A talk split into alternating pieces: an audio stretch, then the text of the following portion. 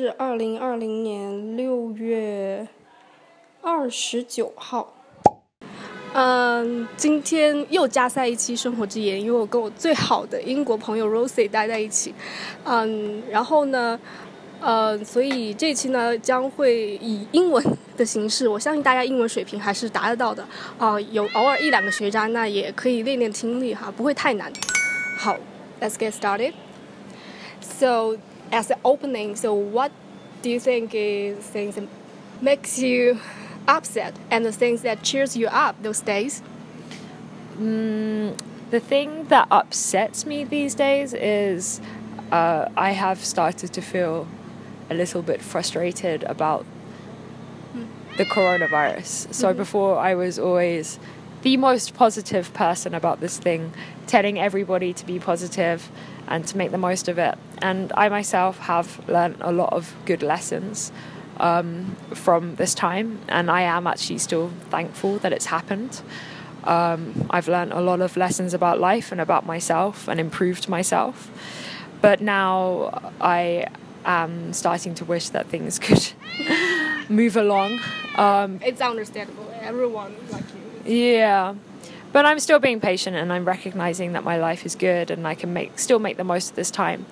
So I guess Cheers you up. that cheers me up. Yeah, I'm I'm happy that I'm a positive person that can be strong and make the most of any situation. Um, I'm I'm lucky because I realize that I'm some, someone that is having to make decisions between two very good options, um, and I'm I'm very thankful and grateful for that. And I know that neither of my options are bad, and I know full well I'm in a very um, privileged position. Um, my life is good. I have a I have a job, and a well-paid job, and that is more than a lot of people have in this situation. And um, yeah. You are very honest, and you are one of the two honest person I know. What you and Lucy. Every, Yeah. Yeah. Uh, most of like foreigners don't realize they are enjoying privilege. yeah, Okay. no, but I, yeah, it's true. Some, yeah, some they take advantage of it.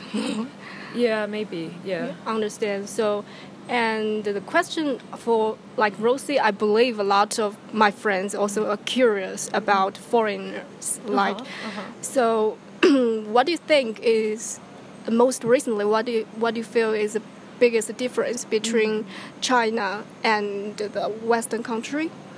Um, well, I have to put it in the context of COVID 19. I can't put it in anything else. Of course, everyone is in that context. yeah, it's before or after COVID, and that's it. Um, I, I I would have to say the biggest for me. I'm English, and and um, seeing the reaction of when when this first um, broke out in China, and and some people asked me whether I would leave. China, it was never a question in my head. I always knew that I would stay in China. I did. I did not think that it would reach England, but I knew full well that in a situation of a pandemic or epidemic, China would be a very good place to be because um, central government is very strong and people listen to their government. And uh, yeah, when when the government tells you to do something, you do it. Um, so in England and the US, of course, the concept of freedom people have created a very interesting version of freedom where it's just become a big rebellion against everything. For me, I just don't think that um, Westerners have really had to struggle with anything, and we're not used to having to deal with crisis.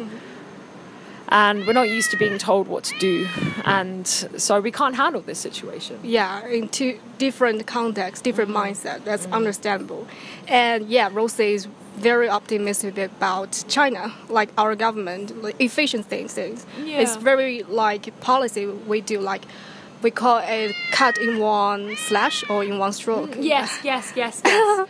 that's i think recently Yeah. i uh, i have some think, thinking about it is we are kind of some true believer of utilitarian Mm. like the greatest good for the greatest number and yeah for chinese the population is a gr- great number so Yeah.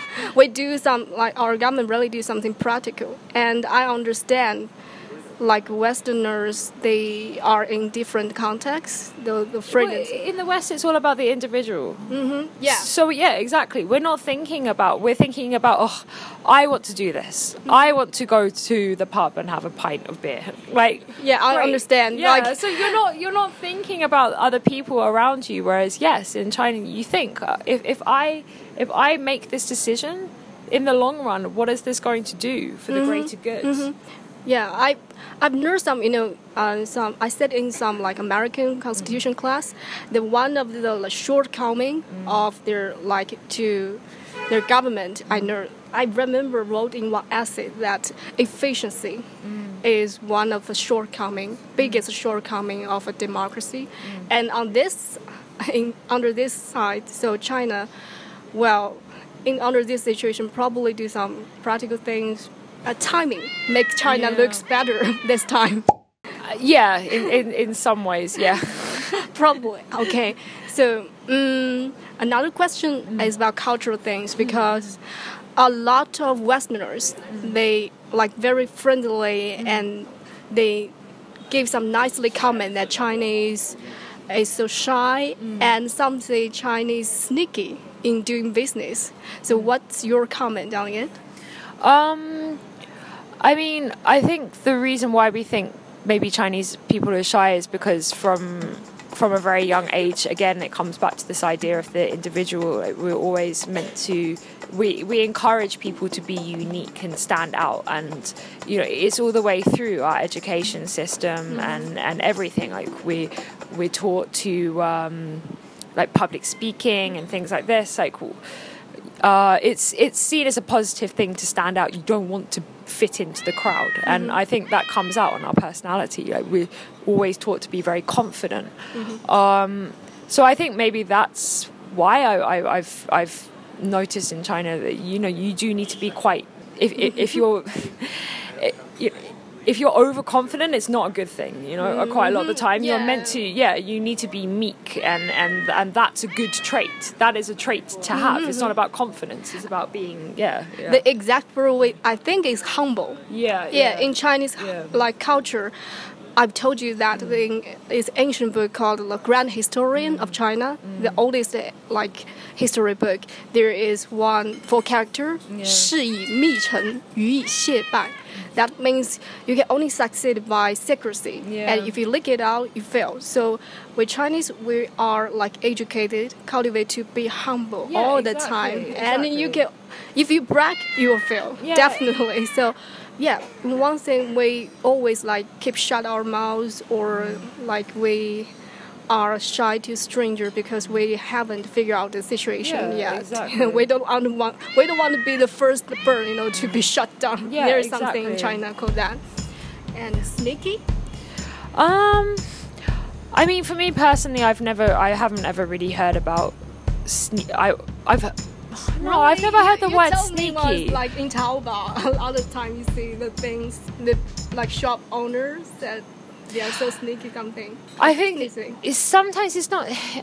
What I think is just By the way, It- it- it- to be honest, I always think the biggest problem problem in China, everything is just lack of communication. Mm-hmm. Is that you always get told half of what you need to be Yeah. told, rather than uh, sneakiness. Like for, I always think that business in China is just, it's more private than sneaky, and and you need to understand Chinese people. Mm-hmm. I, I think that it's like if you have, if you have a good relationship um, with the Chinese person that you're doing business with, if you gain their trust, I don't think that's the situation.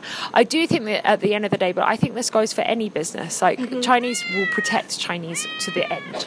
Like that is, but that I, I think that, you know, like, okay, I'm coming from the con- context of someone that studies China Africa relations.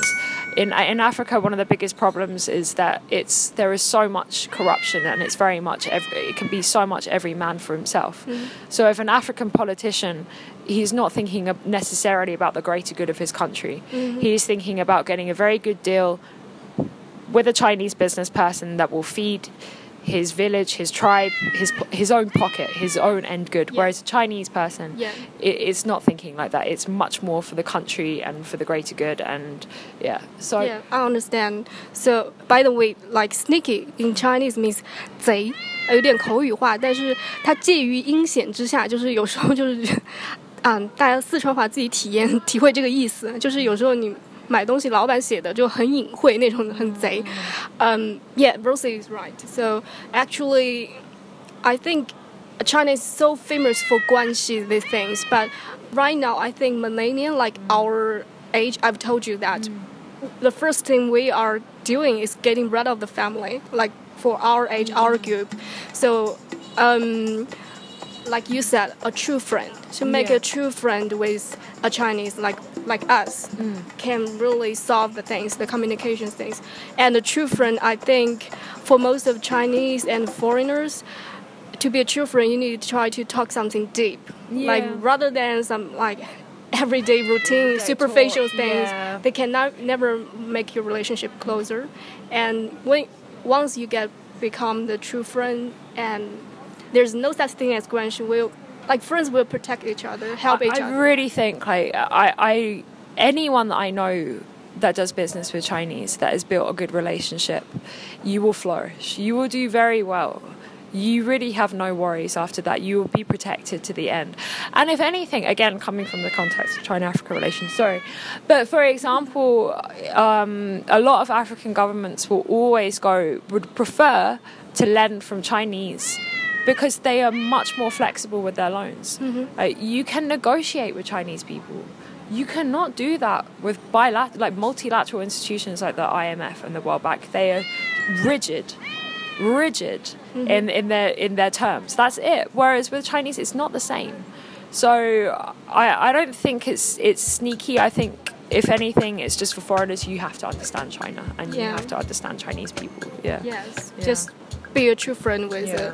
like I think it's friend friendship, Friendship. rather than guanxi that Yeah. makes you like win or succeed something. Maybe like- it's Guanxi first, and then it's got to develop. Into I think guanxi is in like something in our my parents' generation. Yeah. Like recently, I wrote a book like predictable irrational. It talk about two morals. Mm. Like guanxi is more like business mode, like Mm-hmm. business moral, and friendship is like uh, social moral. Mm. So if one thing like my parents or my grandparents or my mom or introduce someone to me to ask me to you know get close to him it's rather it's quite a big no you know for our generation millennials so we are like i said before like we are getting rid of that things right now so just be normal to be like friends Yeah, yeah, yeah. I think so. I think so. Okay so lastly so what is the the sel de la vie today the thought of the fun moment today The funnest moment today. The whole day has been pretty fun. Um, Rosie always have fantastic life. I think getting caught swimming in the rain, and then in a way, it turned out for the best. I went to a nice restaurant with my friends. We got wine. We've been drinking, talking all the day. I met my best friend Holly, and we've had a lovely, amazing dinner. And I got the honor of being a part of our podcast. What more can you want from a day? Thank you so much. okay，好，今天的生活之盐就到这里。